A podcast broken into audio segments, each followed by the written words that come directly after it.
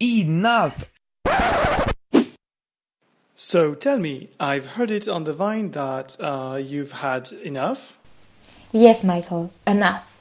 Enough with psychological harassment, with psychological abuse. How can we accept that every day thousands of children and teenagers wake up with the fear of going to school? How can we imagine a life where bullying has become a habit?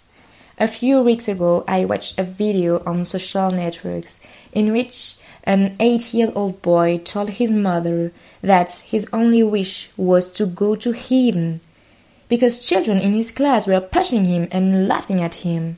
And when this mother addressed the teacher, she just replied that it was a game and that there was nothing to worry about. A game? Seriously? Is it just me, or are we all living in a society where it's becoming normal to make fun of people because their skin color or their way of dressing is different?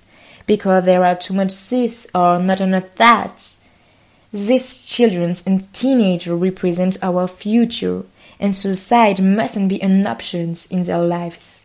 For crying out loud, we must react because it's unacceptable to remain blind when the situation is so serious what with insults, mockeries, and blows. We need it to stop. Put that in your pipe and smoke it.